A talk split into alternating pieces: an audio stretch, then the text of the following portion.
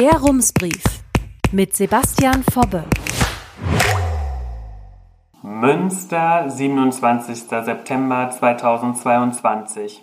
Guten Tag. Pünktlich zum Herbst hat auch die Hallenbadsaison in Münster wieder begonnen. Besser gesagt, die Aufwärmphase zur Hallenbadsaison, denn in manchen Stadtteilen müssen sich die Badegäste noch etwas gedulden. Wer in Ruxel, Hiltrup oder Wolbeck wohnt, kann sich zurzeit leider nicht im heimischen Heimbad warm schwimmen. Laut Stadt fehlt Personal, das die Badegäste beaufsichtigen könnte. In den Hallenbädern Ost, Mitte und Kinderhaus kann man sich zwar warm schwimmen, muss es aber auch. Heizen ist im Moment bekanntlich sehr teuer und die Stadt muss Energie sparen. Dieses Jahr sind deshalb die Becken zwei Grad kälter als sonst. Wenn Sie trotzdem ins Wasser steigen möchten, ist Beeilung gefragt.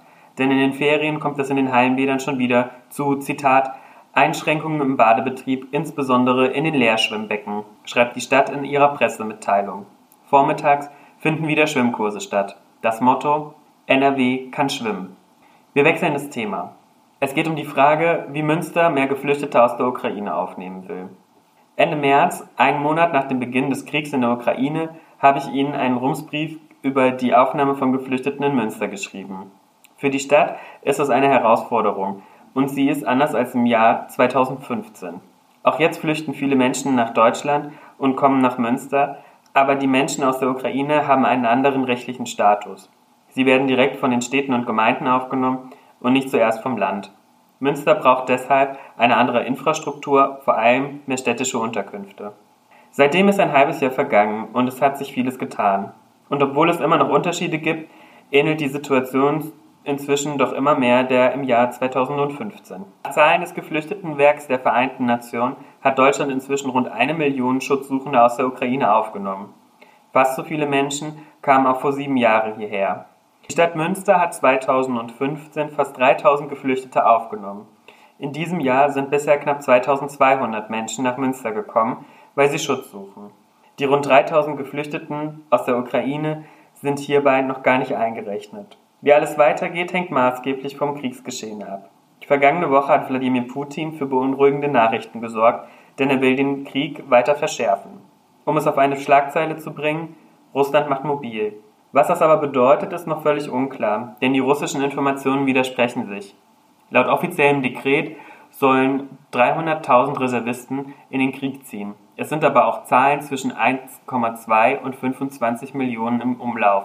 Das ist vor allem ein Akt der Verzweiflung und ein Zeichen von Schwäche, wogegen sich in Russland vielerorts Protest regt, wie die Journalistin Isolde Rudorfer aufzeigt.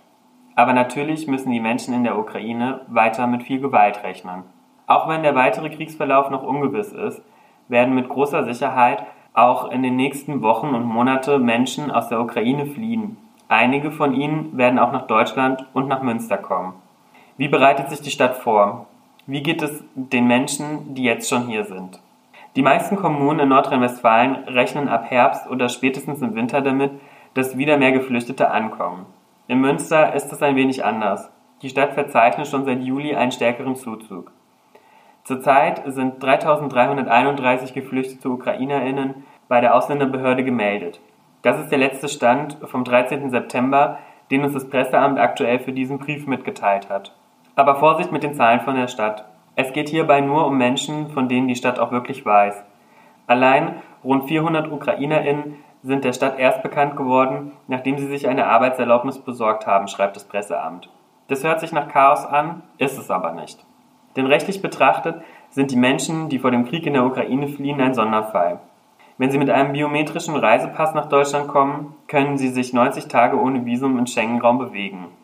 Läuft diese Frist ab, bekommen die UkrainerInnen wegen des Kriegs in ihrem Land automatisch eine Aufenthaltserlaubnis. Und noch eine andere Sache ist bei den UkrainerInnen anders als bei Geflüchteten aus Syrien, Afghanistan oder anderen Staaten. Sie werden direkt in der Kommune aufgenommen und nicht von einer Landesbehörde auf die Städte und Gemeinden verteilt. Normalerweise läuft es so. Die Geflüchteten kommen zuerst nach Bochum, um ihre Identität festzustellen. Dann werden sie in einer Landesunterkunft untergebracht und schließlich auf eine zentrale Unterbringungseinrichtung verteilt. Dort bleiben die Geflüchteten, bis klar ist, ob sie Asyl bekommen.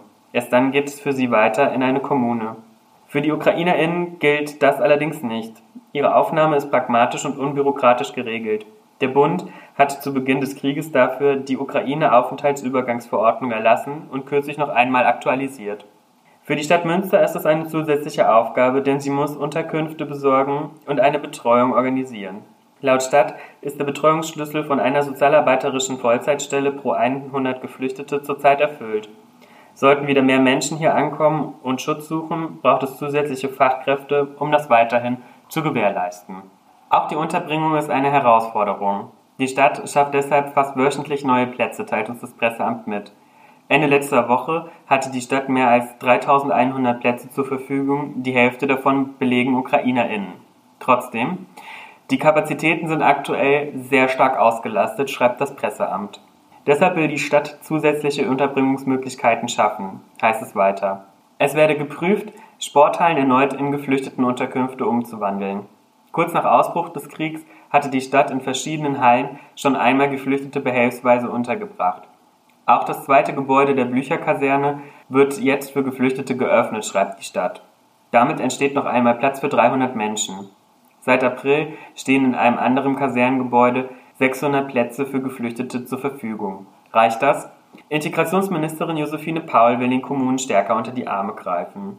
Wie der WDR berichtet, hat NRW rund 207.000 UkrainerInnen bisher Schutz geboten. Das Land stellt dabei zur Unterbringung 3.400 Plätze, die jetzt auf 4.500 aufgestockt werden sollen. Dabei handelt es sich überwiegend um Notunterkunftsplätze, schreibt Ulrich Tückmantel, Pressesprecher der Bezirksregierung Münster auf Anfrage. Diese Puffereinrichtungen des Landes sollen den Kommunen Zeit verschaffen, dauerhafte Unterkünfte für die Geflüchteten zu beschaffen.